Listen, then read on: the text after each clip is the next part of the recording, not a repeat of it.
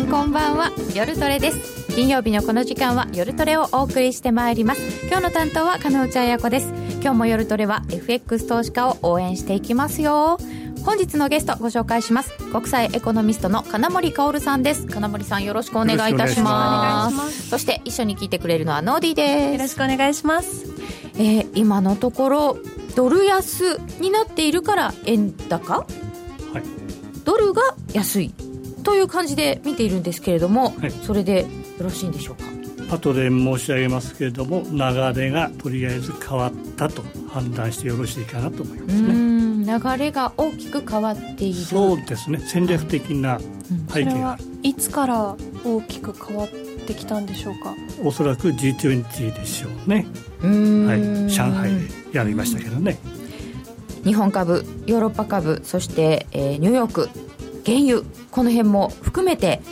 見方を今日はじっくり伺っていきたいと思います、はい、本日のテーマ2016年のマーケットの方向性を読む。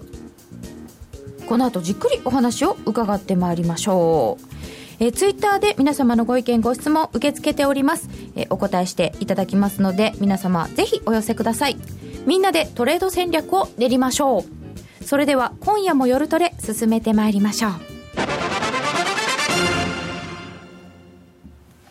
今日はこんな雰囲気なんですね。はい。えー、ちょっと朝まで生テレビ風な感じ？いろんなことが伺えそうな。はい、はい。国際テクニカルアナリスト、金森薫さんをゲストにお迎えいたしました。今夜の夜トレ。まずは今後を読むということで、先ほどあの中国、上海の G20 の話が出たんですけれども、足元から伺っていきたいと思います、えー、まずアメリカ大統領選挙の予備選がだいぶ進んできまして、はいね、スーパーチューズデー、はい、ミニスーパーチューズデー、はい、まあ、トランプさんがすごいですよね。これは予想だにしなかったですね、さすがにあの私の言った通りでしょうって人はいませんね。ここまで来るとは、そうですね、最初はもうその他うぞうむぞうの一人でしたからね、はい、そこがここまで来ました以上は、真剣に今考え始めてるのが、えー、トランプ大統領になったらどうなるんだって話ですけどね、私自身はそれはあの99.9%ないと思ってます。あ99.9%ない、はい、ないでしょう。それは？えあのまあ、要するにエスタブリッシュメントっていう言葉をよく使いますけれどもね、はい、まあ、規制の実力者世界が政治の世界なんですよ。ということを考えますとですね最終的に本選で、えー、ヒラリー・クリントン VS トランプということになればですねこれはもうどちらかに軍どっちに軍配が上がるかというのはもう今の段階でははっきりしていると思いますね。それは、はい、もうヒラリーさんで決まりと。決まりですね、まあ、むしろ今その新聞報道で問題になっているのはトランプを引きずり下ろしてですよ、はい、他の候補が共和党の7月のですねそのまあ全国大会といいましょうかね、ここでまた浮上してくる可能性があるんで、それとヒラリー・クリントンのその対決してはどうなんだというところに目がシフトしてきていると。ああそうなんですね。そうなんですね。まあ、それでも誰が候補者に変わってもですね、ヒラリー・クリントンだというふうにまあ考えてよろしいんじゃないですか。あそうですか。ええ、まあ、でもあのクリントンさんの方も、サンダースさんが結構前線していたり、ええね、トランプさんがここまで出てくるっていうことについてはどうですか、はい、これはあの、まあ、土壌としてはね、アメリカに限らず、欧州も日本もそうなんですけれども、まあ、ここまでそのグローバライゼーションという言葉がよくはびこってますけれどもね、まあ、資本主義の最高のレベルなんですよ。そうしますとね、その上層の方々はさらに所得が多くなるんですね。うんあんまり人数は増えませんけども、1人当たりの所得が莫大なものになっていくんですね。で中間層の方々はどうなるかということなんですけどね、はい、これはまあ当然、企業の収益を得ないといけないという状況があって、ですね、まあ儲からなければ賃金を減らすし、儲かってもですね生産性が上がるんで、人を採用しないという、そういう背景が出てきましてね、そうすると中間層はもうどんどんどんどん下の方下層の方にシフトしていってるんですね。うんで、まあ、よくこういうデータがあるんですよ、これ、アメリカのデータですけどね、上流と下流の合計よりも、その中流の方が人数的には1.6倍多かったっていうのは1971年、はい、これが今、2015年の段階では、中流が全体の半分以下になってしまっているというころで、まあ、中流が減ってしまってるんですね。しかも上流の人がそんなに数が増えてないってことは、皆さん、下流の方に押しおっしゃ押されている、はいまあ、これが結局のところ、そのまあ、上位5%の所得層で、アメリカ全体の富の、まあ、63%占めていると。で、えー、下位50%。これで富の何パーセントを占めるかというと、たった1%なんですね。1%ですか？そうなんですよ。でよくあの、オキュパイ99っていうのがありましたけどね、うん、まあ、実は1%の仮想がいくら泳いでもですね、はい、まあ、あのゴールに届かないんだと、これが実は実態なんですね。ですからあの、その他大勢の99%の力がですね、実は今言われてるのは1%の上の力とどうなるんだっていう構図でよく言われてますけど逆なんですね。滑走の1%の力がいくらあってもですね上にかなわないっていうのが現実です。うんまあ、でもそういうところの不満が、こうトランプさんに向かうっていうようなまず基本的にはそうですね。ことですよね。そうなんですね。まあこれに例のごとく重ねていった選挙の中で勝ち馬に乗るっていうのはまあ日本でもそうですけどねあるんで、そうするともう今うぞうむぞうの人たちの階層ですよね。大学院でようが中学しか出てないようが白人であろうが有色人種であろうが関係なくしてやっぱりトランプの方に行ってると。そうです、ただもう、あの金森さんとしてはトランプさんになることはそんなに考えてなくもう99.9%考えてらっしゃらないのでトランプさんになった場合にこうマーケットに与える情なんて言うんでしょう、マーケットに与える影響っていうのは、どういうのが考えられるんでしょうそれはジャーナリストとしては興味あるでしょうけど、はい、我々エコノミストの一角としてはね、はい、全然もうあの読む気もしないっていう、うん、ありえないんで。もうまずありえない全くありえない、まあ、ましてや、本選までに過半数を占める可能性は、まずほぼなくなってますから、いくらトランプさんでも。過半数を占めないということは、例のごとく7月の共和党の全国大会で投票に投票に入るわけですよ、1回目、2回目、3回目と。で1回目は同じようなウェイトでね、やっぱりトランプ氏第1位になるんですけれども、はい、2回目、3回目になっていくと、これ、分かんなくなると。ということは、第1位で1回目でトランプさんが圧倒的に、はい、勝利するということになれば、これはトランプさんは共和党の推奨を受けますからね、うん、ただ、2人目、3人目も結構票を取ったよということになれば、2回目に進みます、そうすると大逆転でとんでもない人物が出てくるという。うんこれからは大議員さんの選挙になると、ええはい、あんまりこのトランプさんを支持しているような方が少ないそうですね、主流派が7割ですから、そうすると、まあ、出てくる人物としては大体、ライアン下院議長、あの方が、えー、主流派ではないんですけどね、うん、主流派に近い保守派というふうに言ってもいいですかね。下院議長さんですからね。そうですね、まあ、あと、ロムニー元、まあ、あるところ知事やってましたけどね、うん、もう元の候補だ、ね、そうですよね、はい。まあ、この辺が出てくる可能性あるんで、まあ、その辺はね、うん、誰が出ようと、まあ、最終的に僕が申し上げた通り、うん、ヒラリー・クリントンさんに間違いないというふうに考えてますから、あんまりそのごちゃごちゃ言う必要もないかなっていう気がします。じゃあもう大統領選挙に関しては不安定だけれども、えっと、誰に決まったとしても、はい、えヒラリー・クリントンでしょうね。もうヒラリー・クリントンさん決まったら、ね、マーケットってどうなるんですか？あまあ、基本的にね、まあ、経済と、はい、あのの角度から見れば、はい、オバマ政権をとりあえず踏襲しますから。その意味では、じゃあ、オバマ政権末期のね、今、その大変な状況と言われているアメリカ経済はどうなんだ、実はまあ、失敗が成功かと言いますと、失敗の部類に入るんですね。あそうですか、これがさっき言いましたトランプさんの支持につながってるわけですよ。したがって、それをヒラリー・クリントンさんはなんとか挽回しようと考えるわけですから、はい、その過渡期の、ね、段階での FOMC の行動だというふうに考えるべきだと思いますね。あその過渡期の中の FOMC が今回の政策ですね。はい、ですから、今回の FOMC は相当その裏側を読まないとですね、表側ではとてもわからないと思いますよ。裏側？ええ。何があったんですか、ね、あのまあ、3つありましてね、一つは世界経済が、はいまあ、もちろんその金融危機の状況まではいかないけれども、相当ぐらつきがありますねと、これが一つですね。で2つ目は、このドル高によってですね、アメリカの企業がいかにもこれは収益悪化に結びついているというのがありますね。はい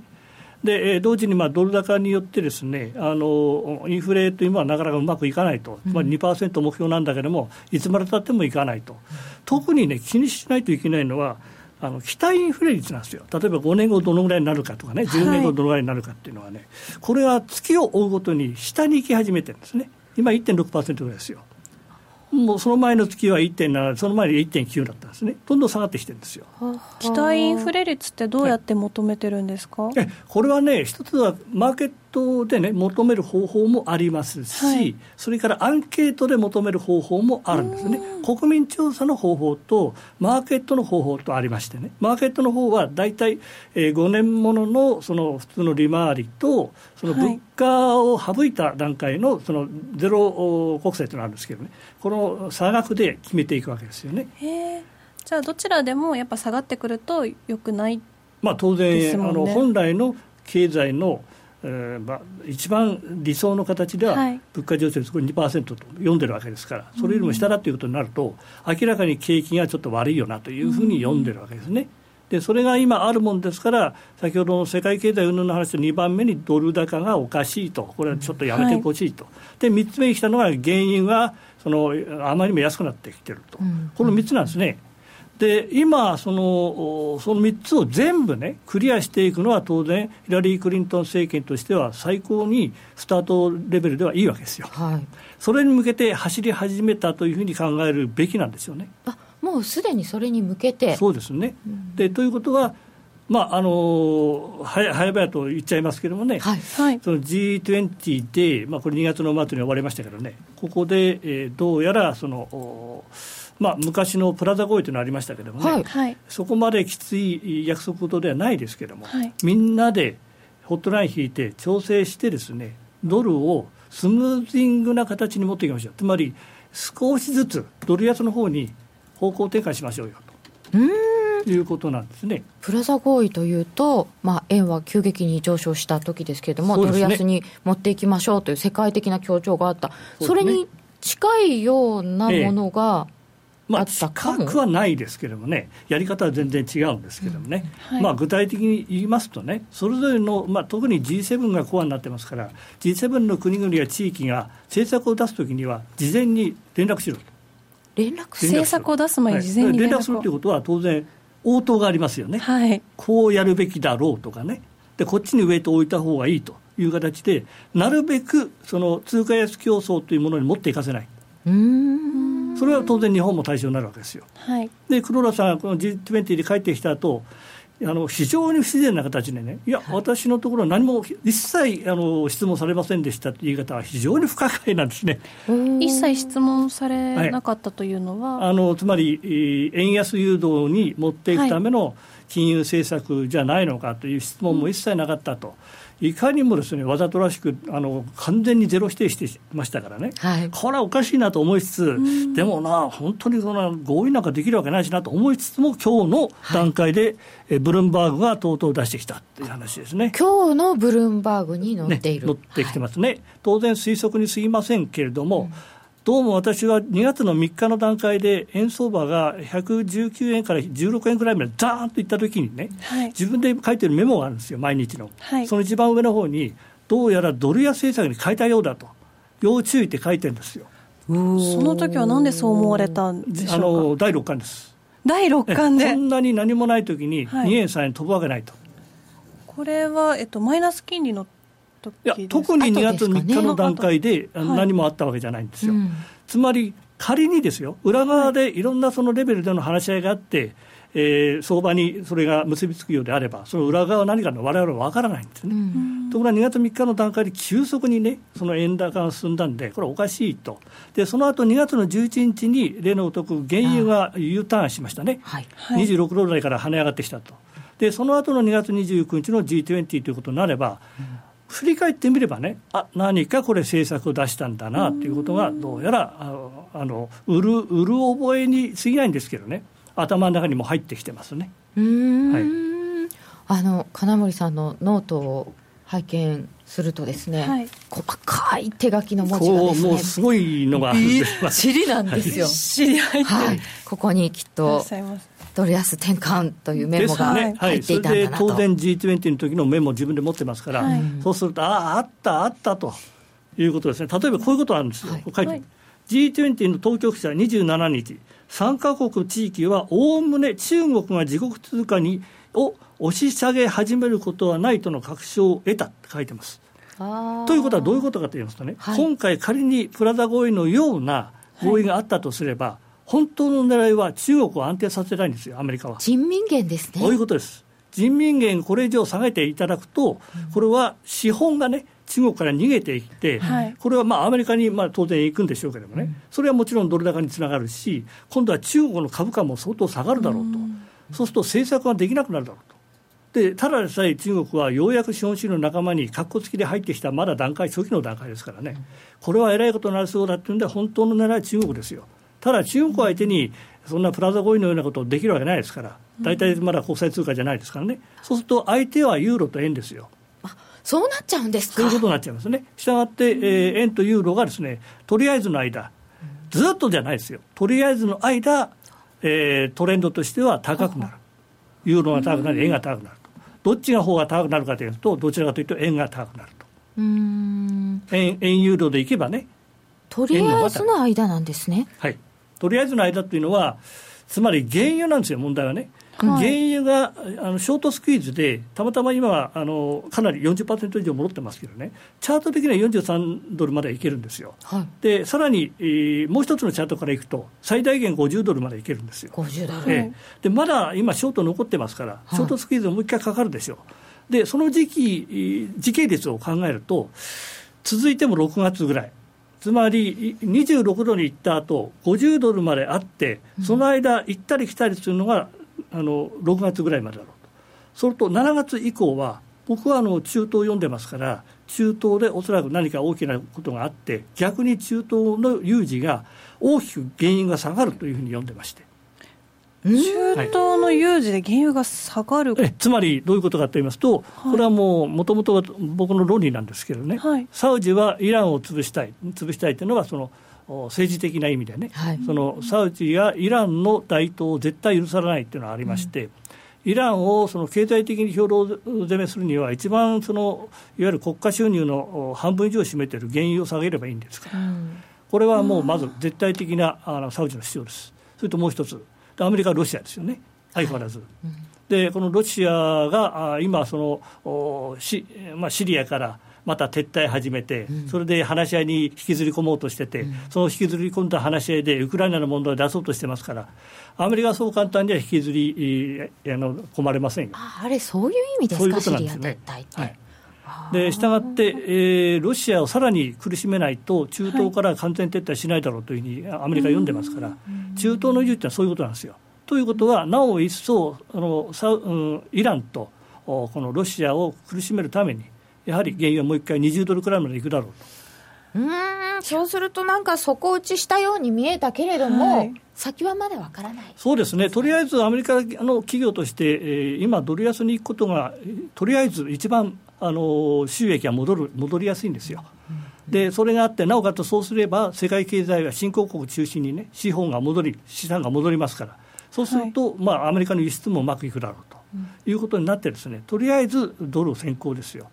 と上海の G20 からこう、まあ、中国安定させよう、えー、そしてドル安という方向に来て、はい、えー、その流れで今回の FOMC も、行われているということですね、ね、ですから FOMC としては、4月の利上げは絶対示唆したくなかった、うん、でその代わり6月はややらないよということもしたしたくなかった、6月やらなければ1年中やらないかもしれないですよ。ああやばいですね、これは。これは絶対だめだと。それはそれで不安感を。そういうことですね、まあ、うまくやりましたけどね、本音は6月に利上げしたいんです、間違いないんですね。だから今今の経済そうです。したいにドルを安くしたいけれども、はい、利上げもしたいんですか？おっしゃるとりです、うん、それはなんでなんでしょう？これはねあの、まあ、今までそうなんですけれども、はい、アメリカで利上げ重ねるだろうという中でじゃあ現実にね、はい、アメリカの国債が利回りどうだったかと言いますとほとんど上がらない。そうですね、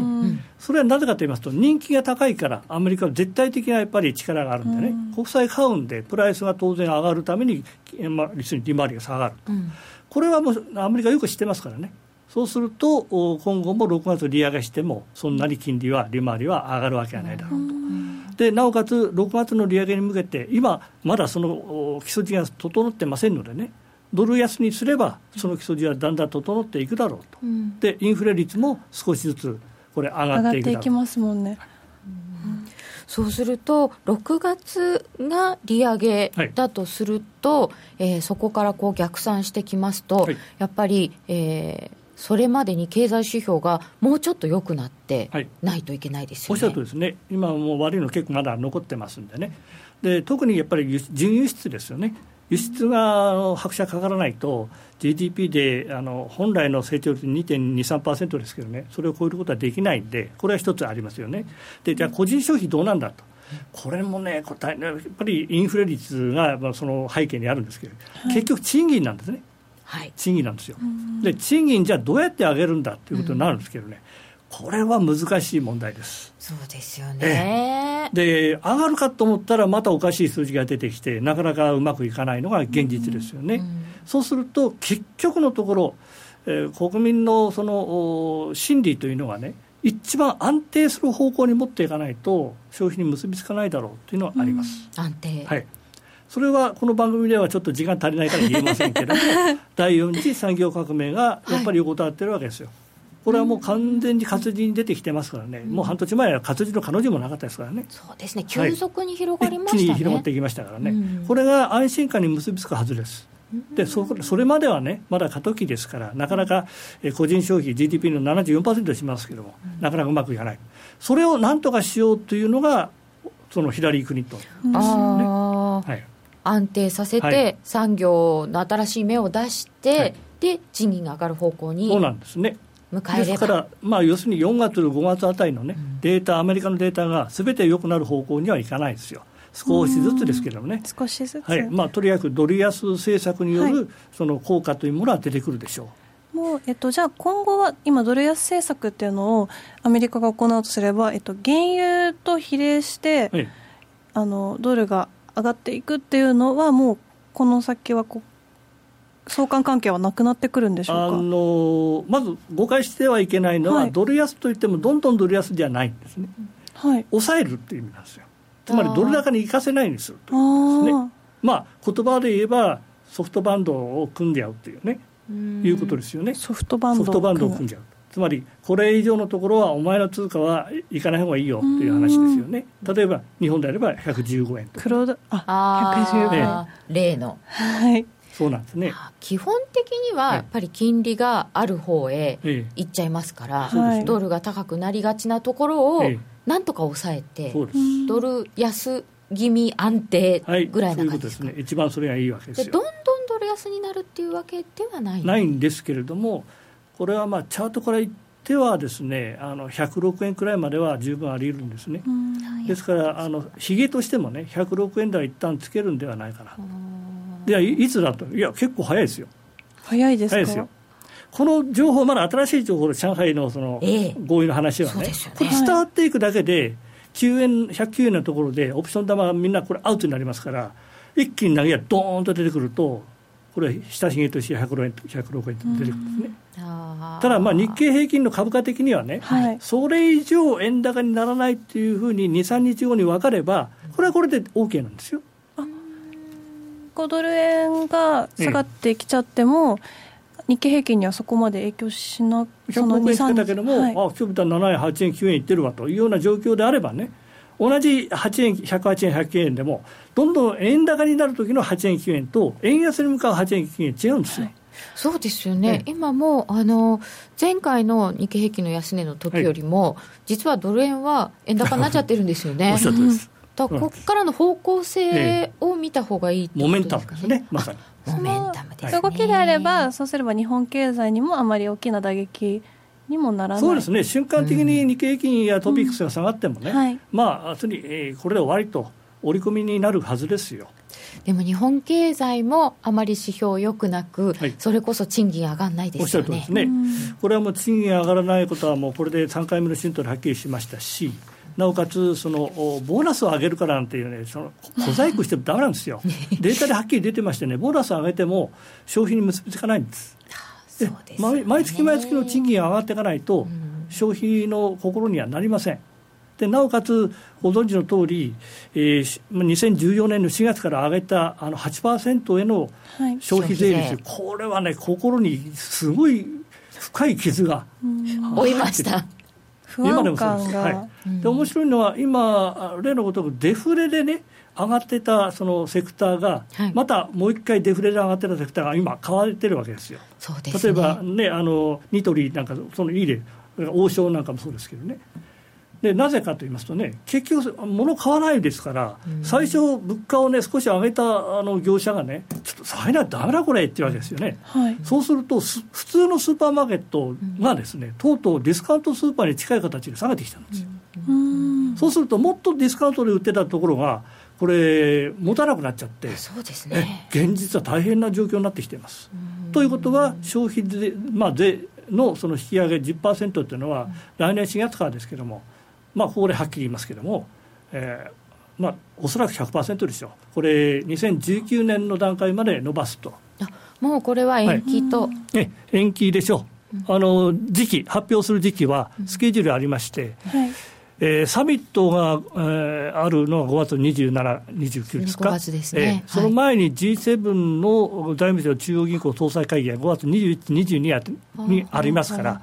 ここの前後でしょう。あそうですか、はい、5月21、はい、22あたりの前後で発表になりますよ、サミット前、そうですね、直前ぐらい、はい、これはで、えー、あのしかも同時にですね、えー、できればあ同一選挙、つまり参議院と同一選挙したいと、はい、でそうなれば5月の末あたりまでに、えー、解散・総選挙を持っていかないといけないんで、解散というものが、じゃあいつになるかというところが今、ジャーナリストが今、分析しているところですけれどもね、6月の第1週くらいまでに解散するだろうと。とパチパチに間に合うんですね、その辺の5月のあたりで。でパツパツ。ぴったり。8月8日に何かがあるのかと思っちゃいました。スケジュールがタイトですよね。ねちょうどそれぐらいで発表すると、ええ、衆参当日選挙で間に合う。おっしゃるとですね、したがってもう、はい、あの、まあ、最初に決めてからね、今、予定が全部あのこなされてますから、もうあのファイナルのところのシナリオは出来上がってると思います。ですから今あの外国のそのエコノミスト、著名なエコノミストを呼んでね、閣僚がお聞きになっている中身、ほとんどもう、これはもう消費税やめろというふうに言ってますからね、何やってんだと。この間はあのスティグリッツさんなんかも呼んできたりなんかして。そうですね、はい、えーまあ、まだ続きますよね、であとポール・クルグルマンさんですか、続きますけど、まあ、同じですよ。で、必要に必要にね、日本何やってんだと、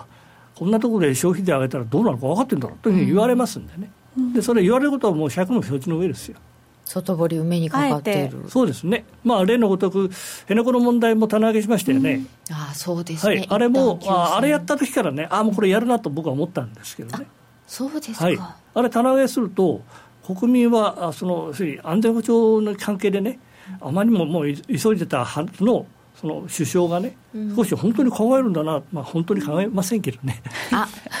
本当に考えてるんだなというふうに考えますから、これもプラスになるんです。これは今後、選挙、その消費税を上げる、あ上げるの延期するって延期するのと同時に衆参の同時選挙っていうふうに考えたら、はい、その後ってマーケットにどういう影響があるんでしょう、あのー、まあ、結局、補正予算も、ね、出してきますから、はい、要するに真水、本当に資金を使う量から言えば、5兆円は超えるでしょう。でしかも、例のごとく SNS かなんかであの騒いだ、あの保育園の問題ね、ね。これもたっぷりお金を出す、まあ、つまり保保育士の給料を上げて、はい、しかも保育士をさらに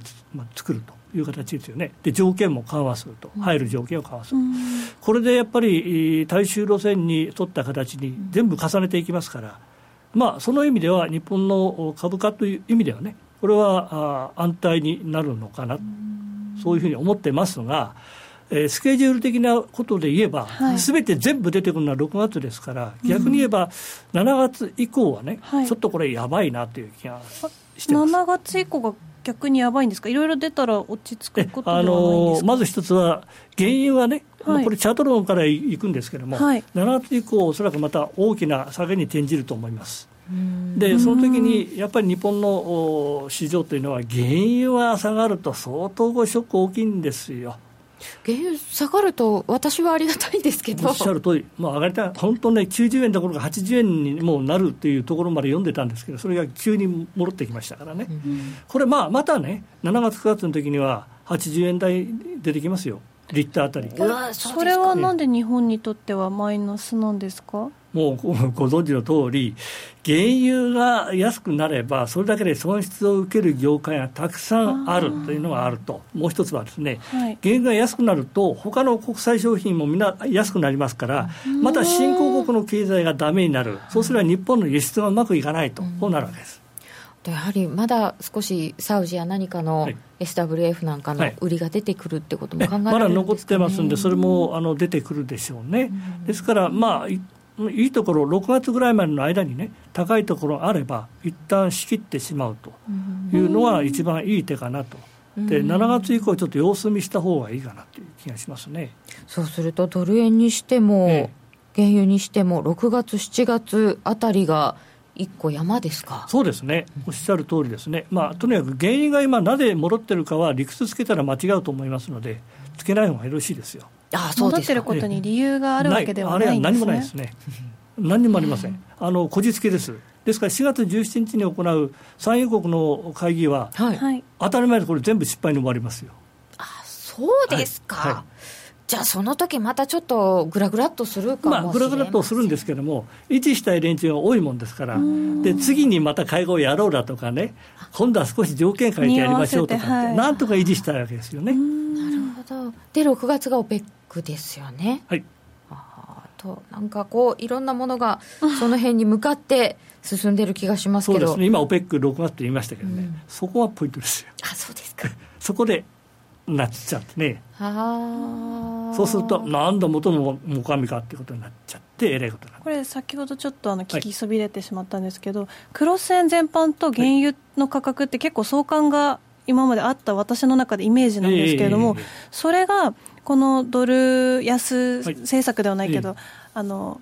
バンドを作ってってなると、一回それが終わったかのようになる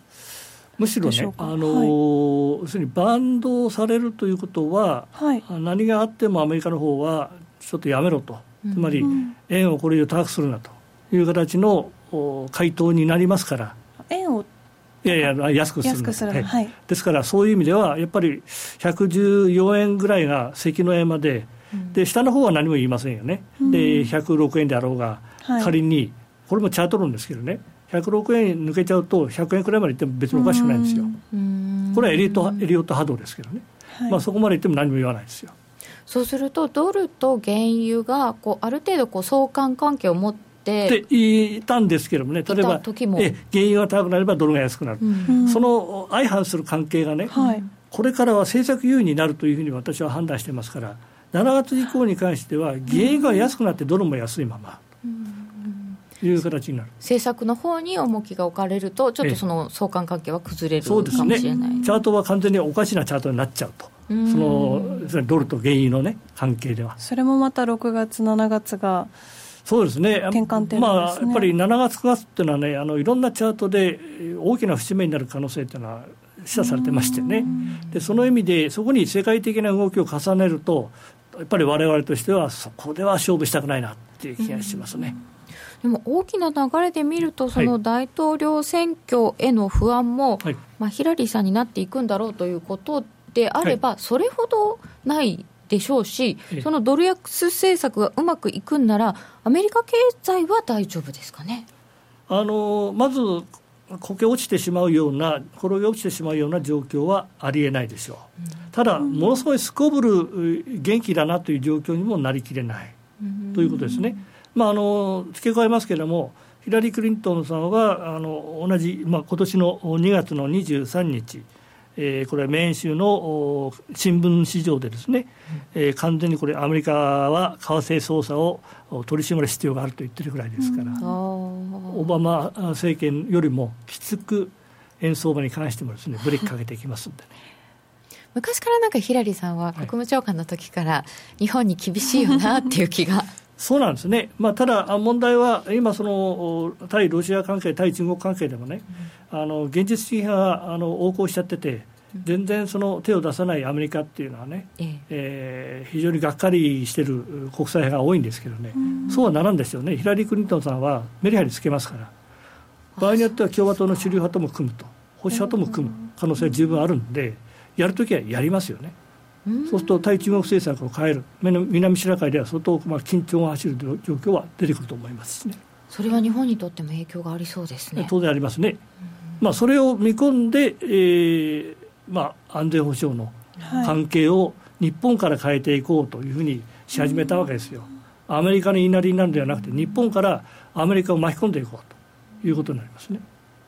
そこまで見据えてなんですね。ね、長い政策ですよね。うん、おっしゃるとですね。ですからまあアメリカはいいあの仲間としてね、日本をこれから活用できるというふうに、うん、日本も法改正できましたんでね、うん、まあ、その意味では日米関係というのは、ヒラリー・クリントン政権になれば、さらに深まることは深まりますけれども、さあ、それがどういうふうに経済にいい影響を出て出してくるのか、ちょっとわからんですね。ね、南シナ海ってそう簡単ではないですからね、あそこに自衛隊出ていくとどうなるんだろうかって話ですよ。ねえこれはまた、そうなった後に、花森さんに聞きたい話がたくさん出てきますね。本当ですよね。な夏にはまたぜひ必ず伺わなければならないし、ね、ということで、えー、本日はこの先の見通しについて、国際エコノミスト、金森薫さんにお話を伺いました。金森さんどうもありがとうございました。ありがとうございました。杉村富夫 CD マガジン3月号。先物取引。HFT ハイフリクエンシートレーディングに負けない株式投資。有効な3つの投資戦術。好評発売中。収録時間60分。お値段は税込7560円。送料が別途かかります。詳しくはパソコンスマートフォンからラジオ日経ネットショップサウンロードのページにアクセスしてください。競馬中継が聞ける、ラジオ日経のテレドームサービス。東日本の第一放送は0180-99-3841、99-3841。西日本の第二放送は0180-99-3842、99-3842。情報量無料、通話料だけでお聞きいただけます。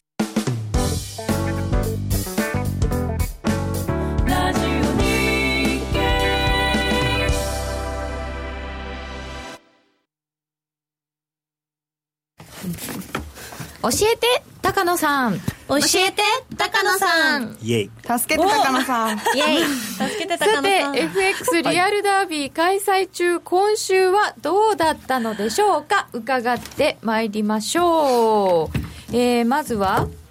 誰からいきますか？ゆきなちゃんからいきますか？はい、ゆきなちゃんは、いいいい結果を皆さんにお伝えしたかったのですが。が、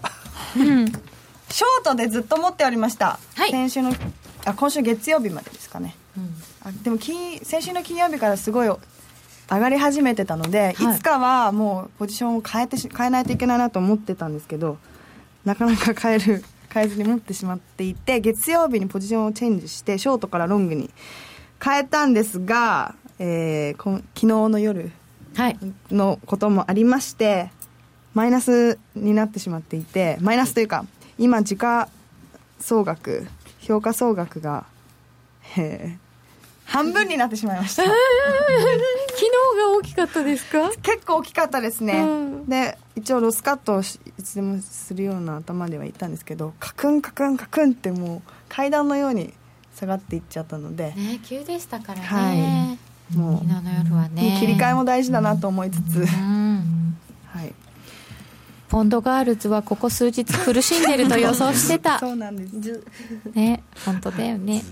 いやということはりさちゃんはどうだったのでしょうか？はい。私はですねちょっと今週いろいろありましてあのー、まあ全然このトレードとは全く関係ないことなんですけども、いろいろ悩みがあったりとか考えることがありまして、でその時に、この果たしてトレードしていいのかっていうことになってあ自分のメンタルがしっかりしていない時にトレードをしてうまくいくのかなっていうところにたどり着いて。素晴らしい。でその自分が不安定な状態であのちょっと触ってみたりしたらきっともしかしたら良くない方向にいってしまったりとかするんではないかと思いちょっと自分の気持ちに整理がつくまではちょっとお休みさせてもらおうと思って。高野先生どうですか？ちょっといいことじゃないですか、ねうん、素晴らしい。なんかちょっとやらないのもどうかなとも思ったんですよ。でもちょっと自分のその不安定さもあったので、うんうんうんちょっと今回はお休みさせてもらってと思って。でもちょっともうすっきりしたので、今日、あの、一度、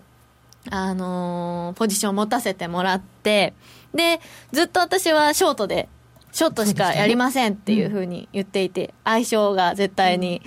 ロングの時はいつもマイナスになっちゃうのでって言ってたんですけど、いつもずっと見てたんですけど、ショートを持てるタイミングがなかなかなくて。うん、今日は。はい。それでもうちょっとこれはでも一度もちょっと取引しないのはどうかなと思ったのでもうちょっとそこはもうプライドもあったんですけどロングを。プライド。ショーターのプライドがあったけれどもロングで入ってみた。あんなにずっと私はショートじゃないと合わないんだの言ってたのにロングに手を出してしまい。でもまあそこはまあうまくいってまあ先週と変わらずちょっとあのーなんですか？先週もちょびっとマイナスぐらいだったんで、ね、ちょびっとマイナスなんです、うん、でそのそのちょびっとマイナスは変わらずなんですけど、うん、でも先週よりマイナスにはならずに少し埋められたかなっていう感じで今、えっ、ー、と2万9268円というその地道な 本当に地道な感じなんですけど、うんちょっとずつでも埋められていったらいいかなっていう、いやそういう時にマイナスを出さなかったのは、偉いですよね。そうそう。そのなんか今自分のメンタルがこう不安定だなと思ってじゃあちょっとしばらくやめとこうっていうのはまああのね、いいことだと思います、うん、あの個人投資家の一番いいところいつも言ってるように自分のなんていうのかなやりたくない時はやらなくていいっていうのが一番いいところ、うん、ね、うん、そうですよね。しっかり考えられないかなと思ったんですよね、うん、その向き合ってあげられないと思って こう気が散っちゃってね。そうです自分のね、悩みの方に、恋の悩みとかいろいろ来てますけど 違うそこはズルしましょうか、えー、そしてノーディーはどうだったのかな、えー、私の言いたいことはすべてりさちゃんが代わりに言ってくれたと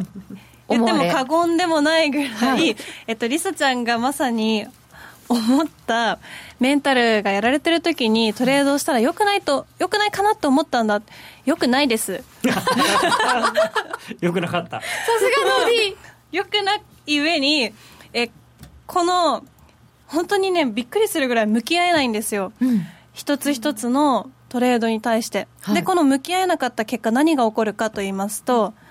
えー、さらにメンタルをやられます そこカメラ目線。もう本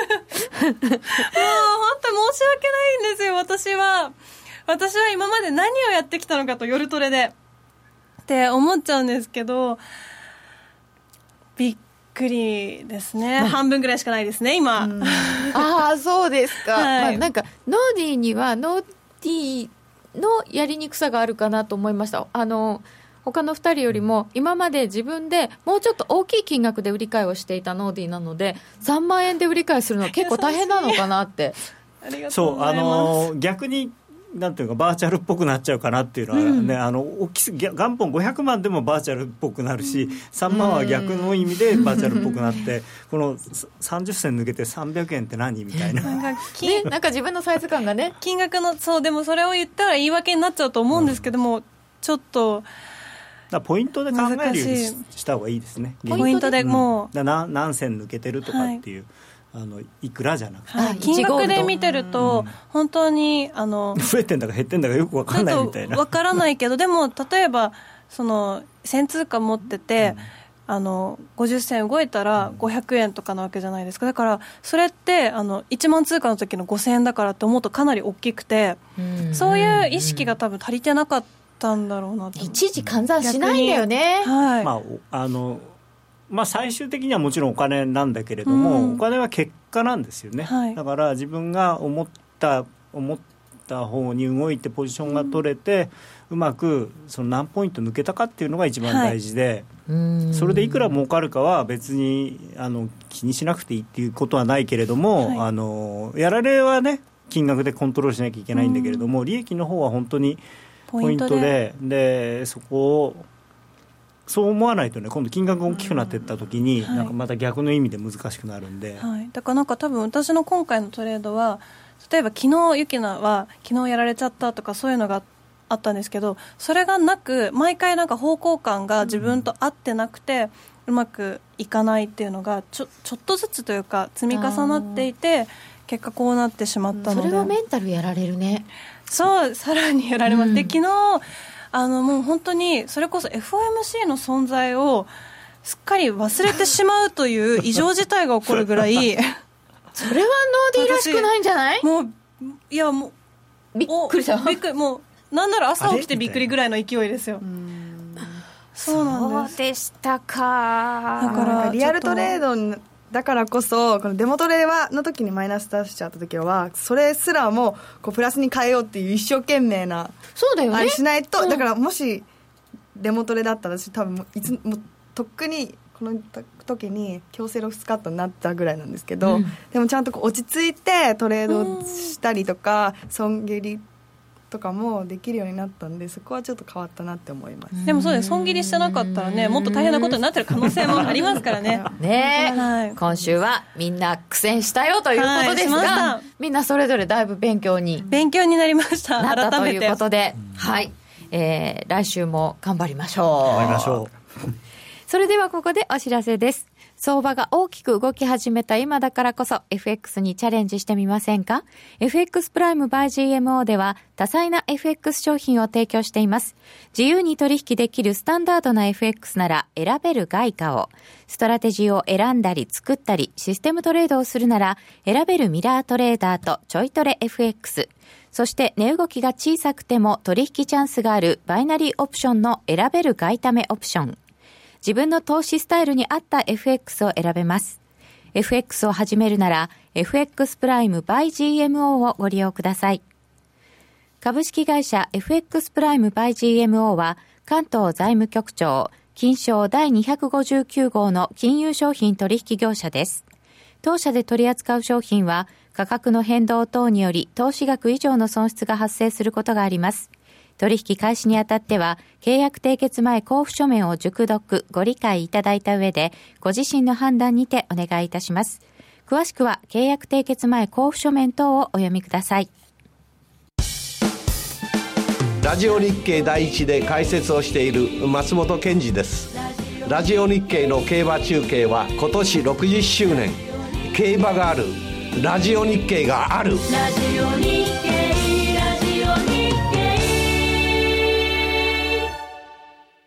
ラジオ日経ポッドキャスト。過去に放送した番組の一部やポッドキャスト限定の番組を iPod などの MP3 プレイヤーでいつでもどこでもお聞きいただけます。詳しくはラジオ日経ホームページの右上にあるポッドキャストのアイコンからアクセス。朝礼の3分スピーチ話すネタがないよ。はいラジコ。晩ご飯のメニューが決まらないわ。はいラジコ野球やってるのに残業だ。はいラジコ。寂しくて眠れないの。はいラジコ。あなたのそばにいつだってスマホで聞けるパソコンで聞けるラジコ。夜トレ高野康則の今夜はどっち？このコーナーは真面目に FX、FX プライム by GMO の提供でお送りします。ここからは FX 取引を真面目に、そしてもっと楽しむためのコーナーです。皆様よろしくお願いいたします。よろしくお願いいたします。まずは高野さんどこからいきましょうか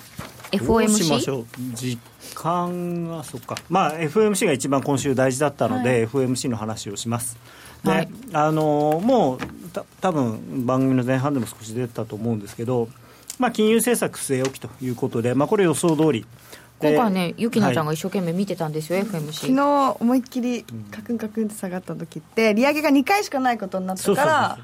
あそこまで下がってしまうんですか？うん、あのー、昨日はいろいろあって、そのまず声明は、あのどっちつかずというか、プラマイ両方あったんですね、はい、これはポジティブなのは、えーまあ、国際経済と金融市場がのは不安定だったのに、経済活動はちゃんと拡大したよっていうのと、あとインフレ率もちょっと上向いてきたと、はい、でこれは、まあ、むしろその利上げ追加利上げを正当化するようなことだったんですけれども、前回なかったその、なかったというか、一回引っ込んでたその下向きのリスクがまた出てきてるよっていうのも入ってるので、まあ、そういう意味では、その声明はプラマイゼロと。で経済指標見通しはちょっと下方修正になってますけど、まあ、それは当然、時間が経てばあの今の現実と年末までの距離を測ればだんだんその多少修正されるのは当然のことなのでこれも予想の範囲内だったと。でところがその金利見通しっていうやつが、はい、まあ、かなり下方修正。でもともと FOMC 君はえー、来年は4回やるぞって去年言ってたんですよね。うんはい、で、えー、マーケットはそんな4回もできないんじゃない？3回ぐらいでしょって言ってたんですよね、うん、それがなんか何か出るたびにいやいやいや1回もできないかもとかなってましたよね、まあ、私はね1回もできないんじゃないかできて1回だと思ってるんですけどいまだに、それがあのまあそうは言っても4回って言ってたんだから、まあ、下方修正して3回なんだろうなと思ってたらいきなり2回にしてきたんですよね。いきなり、はい、いきなりいきなりですよだってつい3か月前ね12月に来年は4回やるぞって言ってた人が3月になったらいやちょっと今年2回かなって。そうですね、うん、でそのまあアナリストは一応 FOMC さんの意を組んでまあ本人は4回って言ってるけど3回なんだよねって言ってたら抜かれちゃったわけですよ。でびっくりした。ごめんやっぱ2回しかやんないわ。ええなんでお前4回って言ってたじゃねえか。だから俺も気気気使って3回って言ってたのにみたいな。絶対はないですね、うん、本当ですね。でなんでちょっとびっくりしてしまって、でドル売り。ただドル売りと言いつつ実はこれリスク先行なんですよね。あの動きの全体の動きとしては。アメリカの長期金利はまあ下がってるんですけど、原油もあの37ドル台から40ドル台に乗りましたし、うん、まあ、ニューヨークダウちょっとですけど、250ドルぐらい上がってるんですよね、うん、あの発表前から昨日の引けまでで。ええ。であのまあ、ドル安にはなってるんですけれども、でドル安っていうのも、むしろその、まあ、いい意味のドル安リスク、リスク回避のドル高からリスク先行になって、ドル安になってるというふうに僕は思ってるんですけど、だから本来であればあの円も一緒になって売られてもよかったんですけれども、はい、まあ、残念ながらというかですねあの我が日本日経平均先物がです、ね、で見ると、はい、まあどっぽ安というかね他の国の主要株式指数はみんな上がってるのに日経平均だけ下がってるわけですよ。そうなんですよ、はい、でちょっと、まあ、その金利が上がらないということを、まあ、通常、金利が上がらないということはあの、こういう金融市場にとってはプラスの材料のはずなんですけれども、うん、それがなぜか日経平均には効いてこなくて、日経平均図弱々、はい、なんですよね。まあ、なんでちょっと困ったなというところではあるんですけれども、じゃ今後の見通しどうなのかというと、はい。はい、あの、はい、何もないと、私はまだこの動きは続くのかなと。でアメリカ、まあ、普通、リスク先行になると金利は上がるんですけれどもただ、今回はその金利が上がらないということをなんていうのかな前提条件にしたリスク先行というかその資産価格の上昇なんでちょっと難しいんですよね。普通は債券を売って株を買うっていうのがリスク先行なんで、はい、金利は普通は上がるんですよ。そうですよね。ところが今回は金利上げる上げるって言っててでもやっぱいやあんまり上げないかもっていうんで、金利は下がっちゃってるんですよね。はい、で、えー、日経平均というかドル円はそっちの金利が下がっちゃった方を強く取っちゃってるんですよ。だから円とドルって一緒に買われたり一緒に売られたりするよねってずっと言ってたのがいやドルは売るけど円は買うよねになっちゃったんですよね。だからそれはちょっとねまだ続くのかなとでただ、ちょっと今週、面白い話があって、えー、僕はもうこれで消費税凍結というか、まあ、無期限延期なのか、まあ、取りやめにはしないんでしょうけど、まあ、とりあえず来年は上げないっていうのもほぼ決定だと思うんですよね。で何をしたかっていうと首相官邸にわざわざその消費税なんて上げない方がいいですよっていうのを分かってる人をわざわざお呼びしたわけですよ。本当なんかそういう派の人たちばっかり呼んできてるんですよね。そうそうそう。だからもう最初から結論ありき。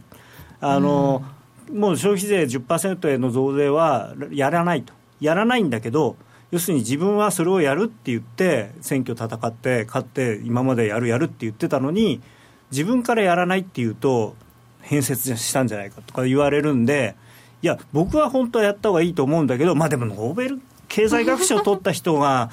2人もやんない方がいいって言ってるんだからそれはやっぱ僕は僕はちゃんとオープンマインドな人間だから聞くよって。みんな見え見えじゃないですか、まあでも政治なんて見え見えでしょそっか、うん、そんなもんか。すごいですよねでもねスティグリッツとクルーグマンとまだいくら積んだのか知らないけど。